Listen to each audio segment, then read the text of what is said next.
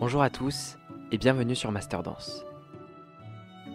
Dans quelques instants, vous découvrirez les mots de Caroline Carlson, une des plus grandes chorégraphes contemporaines au monde.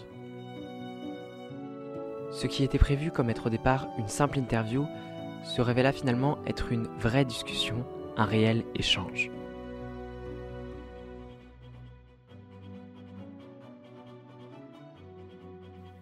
La gentillesse dont elle a fait preuve, mais aussi celle de Riccardo Meneghini, danseur de sa compagnie, m'a fait oublier le micro et rentrer dans leur monde, le temps d'un instant.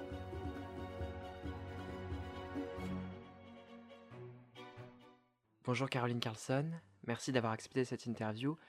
J'aimerais commencer en vous demandant comment est-ce que vous avez découvert que vous ne pourriez pas vivre sans la danse? Je m'en suis rendu compte quand j'étais chez Nikolai. J'avais 22 ans, à New York, et j'ai eu cette explosion d'amour pour mon maître. Mais vous avez toujours eu ça en vous. Oui, je le pense, vraiment. Quand vous créez une nouvelle chorégraphie, est-ce que vous avez la chorégraphie en tête et ensuite vous la donnez aux danseurs ou est-ce que vous travaillez réellement avec les danseurs?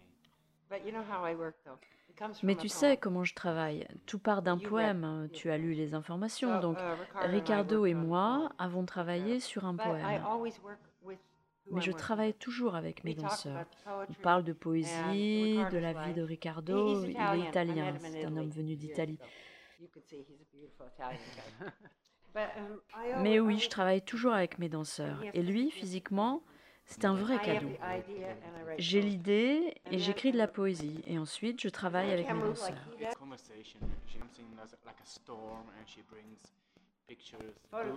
C'est une conversation en fait. Caroline arrive comme un éclair et elle apporte des images, des photos, des livres. On travaille beaucoup avec l'improvisation et ensuite on commence à voir ce qui en ressort.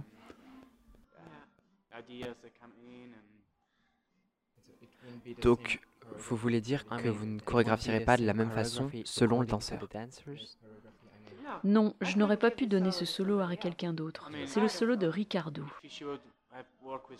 Oui, mais si elle avait travaillé avec quelqu'un d'autre, il en serait sorti euh, quelque chose de différent, parce que j'ai apporté ma propre énergie. Et mettre en relation toutes nos énergies ensemble, c'est unique. Parce que ce n'est pas comme la danse classique. J'ai fait une pièce pour l'Opéra de Paris, mais ils n'improvisent pas, pas comme je le fais. Donc j'ai chorégraphié pour ça. Mais avec Ricardo, c'est bien. L'Opéra de Paris, pour qui vous avez fait des pièces comme Signe en 1997, c'est une compagnie conservatrice. Non, ils l'étaient, mais maintenant ils sont très ouverts. Est-ce que vous pensez que ces compagnies ont un avenir en tant que danseurs contemporains? Non, ils ont toujours été faits pour la danse classique. Je pense qu'il y a un public très spécial aujourd'hui pour les ballets. Tout le monde, il y a 40, 50 ans, disait c'est classique, c'est magnifique. Mais la danse contemporaine est tellement dynamique aujourd'hui. Ils ont toujours été faits pour la danse classique. Pensez qu'en plus d'être un danseur classique, on peut être un danseur contemporain ou est-ce qu'on ne peut pas être les deux? Oh, ça dépend de la personne. Sylvie Guillem, une des plus grandes danseuses du XXe siècle, elle faisait les deux. Elle était inhabituelle.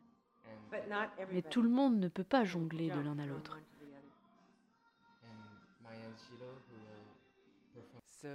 Caroline Carlson, vous écrivez aussi des poèmes.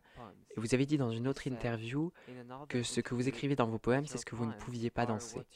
Est-ce que ça signifie que l'on ne peut pas tout exprimer à travers la danse? Est-ce que ça signifie que l'on a des limites? Oui, parfois. Je veux dire, euh, laisser percevoir un rayon de lumière provenant de la porte. C'est bien quand tu le lis. Tu mets un rayon de lumière.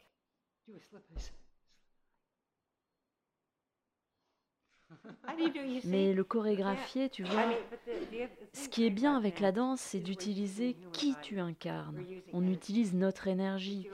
Il y a de l'énergie dans les poèmes. Les mots sont une énergie. Mais mes poèmes sont mes danseurs. Quand on sort dehors et qu'on regarde quelque chose, en fait, ce qu'on voit, c'est le charisme. C'est ça ce que je veux dire. Ok, tu lis un beau poème, de belles phrases, ça te fait quelque chose. Mais quand tu vois une personne vivante, je veux dire pleine de vie, c'est une autre poésie. Et est-ce que la danse est plus puissante que les poèmes Non, c'est différent. La poésie vient d'une intuition de l'esprit, parce que ce sont des mots. Mais la danse est si ouverte, c'est plus une perception. Ce sont deux musiques différentes, je veux dire. J'appelle mon travail de la poésie visuelle. Je travaille constamment avec de la poésie. Mais quand tu lis de la poésie, ce n'est pas la même chose. Pourquoi de la danse contemporaine et pas de la danse classique? Non, non, j'ai reçu un bon enseignement en tant que danseuse classique. La danse classique est un très bon enseignement, la verticalité, tout ça. Mais je trouve que la danse classique a un code, pirouette, saut de basque. Mais je voulais casser les codes. Et la danse contemporaine est bien plus libre. Mais maintenant, tu vois, il y a les arts visuels, les gens parlent, la peinture, etc. Oui, euh, la liberté en lien avec la génération dont vous êtes issus, les hippies. Oui, c'était dans les années 60, la génération Andy Warhol et tout ça, bien sûr. Et c'était la liberté, les fleurs dans les cheveux, les longues jupes. Oui, c'est ma génération. Bob Dylan. Euh, par exemple, ma génération est très axée sur l'écologie. Et quand on vous voit euh, dans d'autres interviews, quand on vous voit danser, même quand vous parlez actuellement, vous paraissez vraiment dans votre monde, dans, dans votre bulle. Mais est-ce que vous vous intéressez aussi au monde normal, au vrai monde, parce que votre public, lui, appartient au vrai monde Je suis très écolo. Si tu regardes tout mon travail, j'ai toujours un arbre sur scène. J'ai de l'eau, du feu. J'ai toujours quelque chose sur scène. Je travaille avec l'environnement. Aucun doute. Je suis une vraie Greta. Mais vous, vous pensez que c'est nouveau. Mais dans les années 70-80, on parlait déjà de changement climatique. C'est fou. À la fin des années 80, j'ai fait une pièce à cause de l'abattage des arbres. Et tout ça, c'était déjà dans les années 80. Vous pensez que c'est nouveau, mais pas du tout. Ce qui est nouveau maintenant, c'est qu'on doit faire quelque chose. Je veux dire, regardez, la fonte des glaces, c'est dangereux. Mais déjà à New York, on avait peur de ça. Donc ce qui est nouveau, c'est que de plus en plus de personnes en parlent. Et maintenant, on voit le danger. Tu ne peux pas dire que je suis dans une bulle.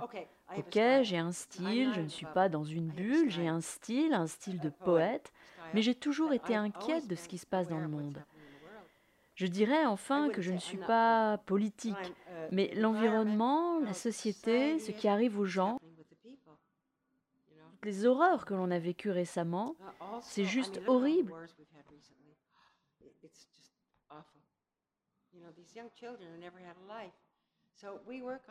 Donc on y travaille dans nos chorégraphies, pas vraiment en montrant un enfant étendu au sol, mais on travaille avec cette générosité d'offrir et de recevoir.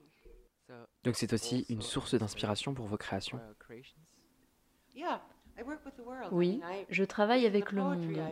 Même ma poésie est inquiète à propos de ce qui se passe aujourd'hui.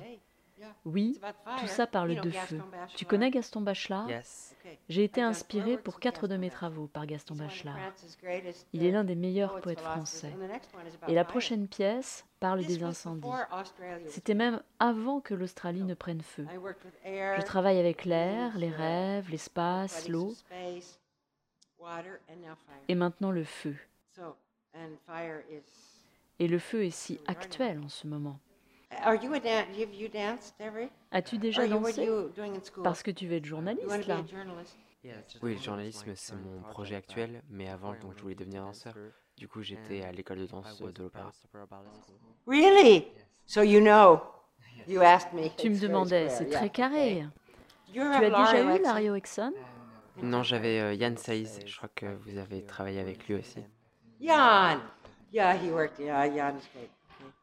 Euh, qui est votre public? Est-ce que vous parlez seulement à une petite partie des gens ou est-ce que vraiment vos pièces sont adressées à tout le monde?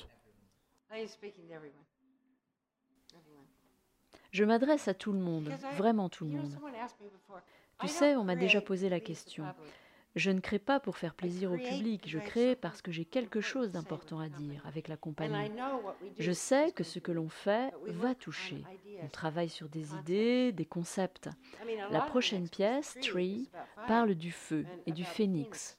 Le phénix doit renaître. On doit faire quelque chose. Et tu vois, je viens de la révolution des années 70. À l'Opéra Paris, les gens ne me voulaient pas sur scène. Ils disaient Rentre chez toi, rentre en Amérique. Mais c'est aussi le cas de Pina Bausch. Donc tu ne peux pas toujours faire quelque chose pour plaire au public. Tu dois créer ce en quoi tu crois.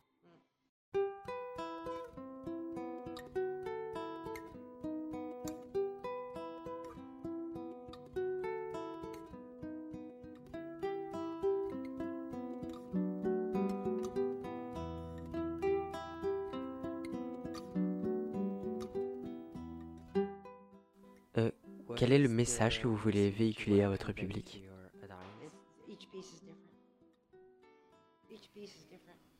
Chaque pièce est différente. Tu vois, la prochaine, Tree, parle du danger vers lequel nous tendons. Et comme le phénix, on doit renouveler nos énergies et nos ressources. Mais pour moi, il y a toujours un message euh, d'humanité.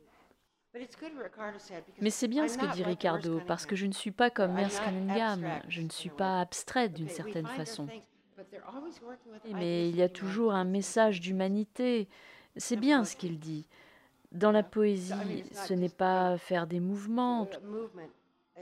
Tout a pas un message, je n'aime pas ce mot, mais mais il y a de la poésie derrière tout ça. Si tu fais un cercle, si tu fais un cercle avec tes bras, ce n'est pas juste... euh,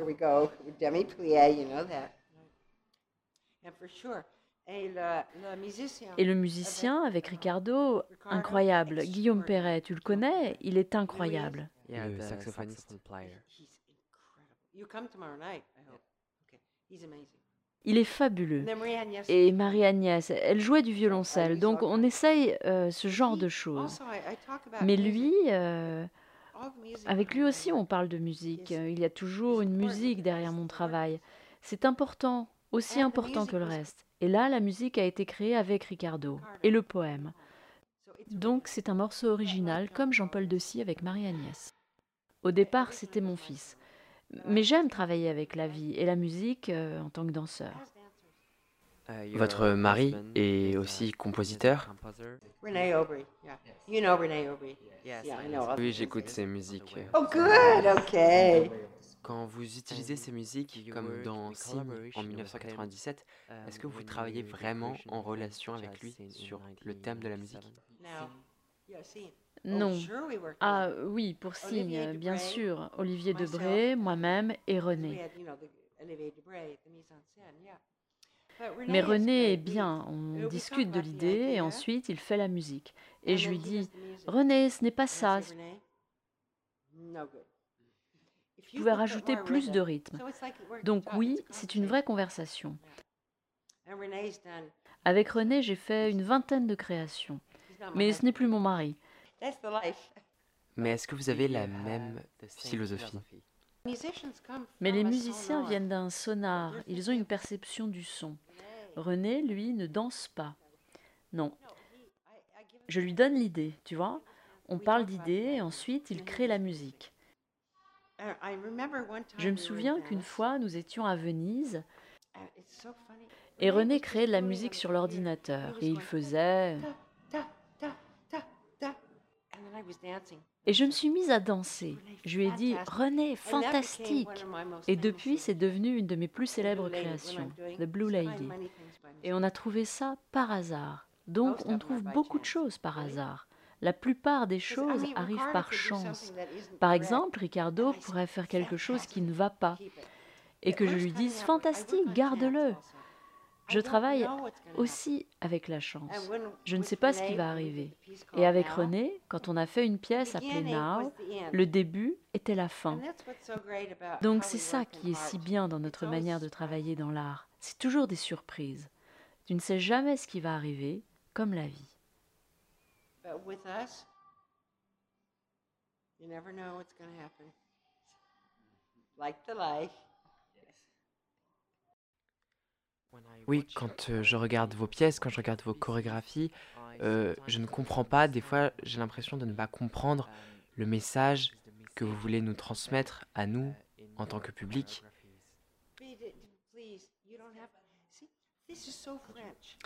Non, s'il te plaît. C'est si français. Ne cherche pas à comprendre. Regarde juste. Vas-y, explique ce que c'est que ce pot de fleurs. Explique. Tu vois, tu ne fais que le voir.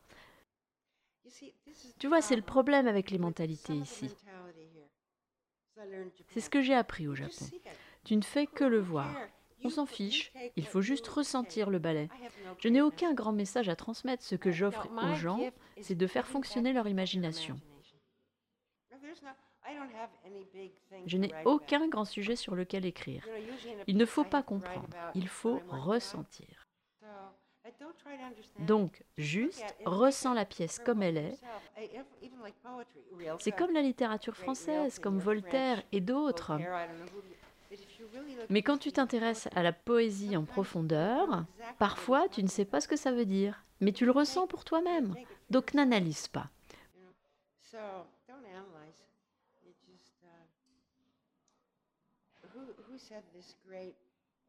Boltanski? Boltanski est un très bel artiste français. Il a dit Quand tu as 13 ans, la culture vous tue.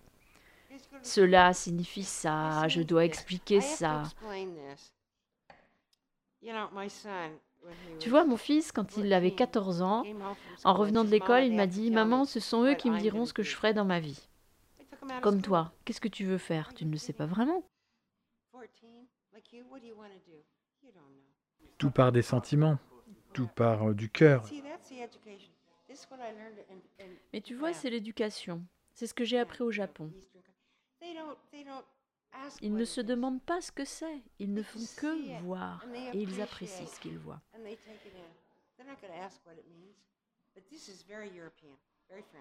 Mais c'est très européen, enfin très français. Bon, j'adore le français, j'aime bien les Français, mais c'est très français de tout vouloir mettre dans des cases. Et c'est un danger aussi. C'est trop dirigiste. Oui, par exemple, des examens de français, on doit analyser un texte, dire ce que veut dire chaque mot.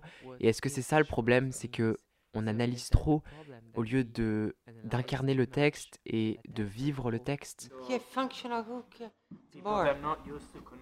Tout d'abord, il faut se connecter à soi-même, à son corps, parce qu'on est tous d'une certaine façon déconnectés de nos corps.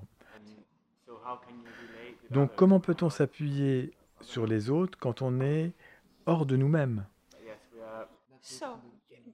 Bon alors, tu sais quoi? Est-ce que tu pourrais aller voir ton professeur et lui demander pourquoi est-ce que l'on analyse tout le temps?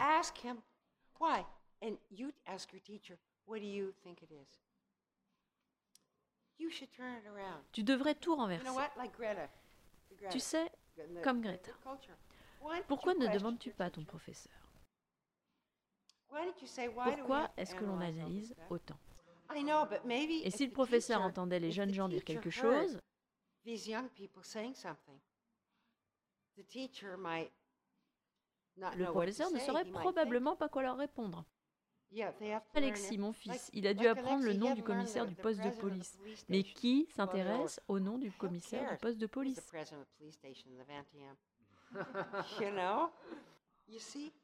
Tu vois? N'aie pas peur de le faire. C'est pourquoi j'aime bien cette Greta. Tu vois, Michel Onfray, il l'a everything. Mais au moins, elle apporte quelque chose. Sinon, tu vas perdre quelque chose de ton imagination parce que tu crois que tu dois absolument tout analyser.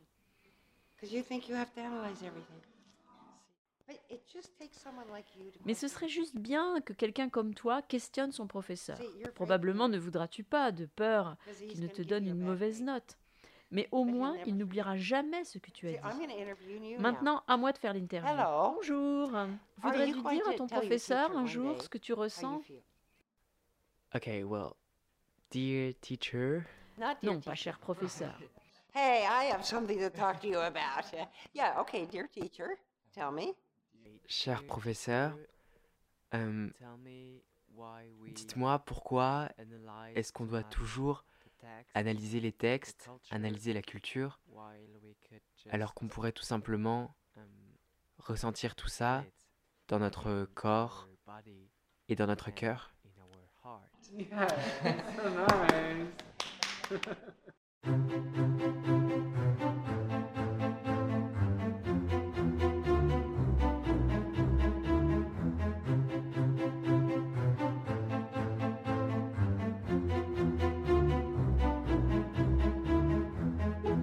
Ainsi, comme nous le dit Caroline Carlson, l'important est de ressentir l'art, pas d'essayer de l'analyser, car cela finit par nous détruire.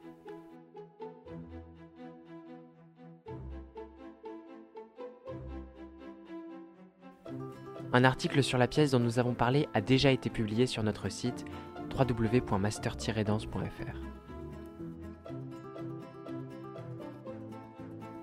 Je remercie Catherine Lucas et Loïc Pérez pour la doublure française.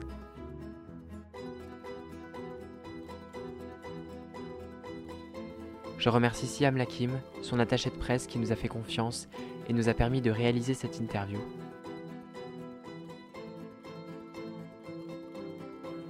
Je remercie Riccardo Meneghini qui nous a accompagnés et qui s'est prêté au jeu.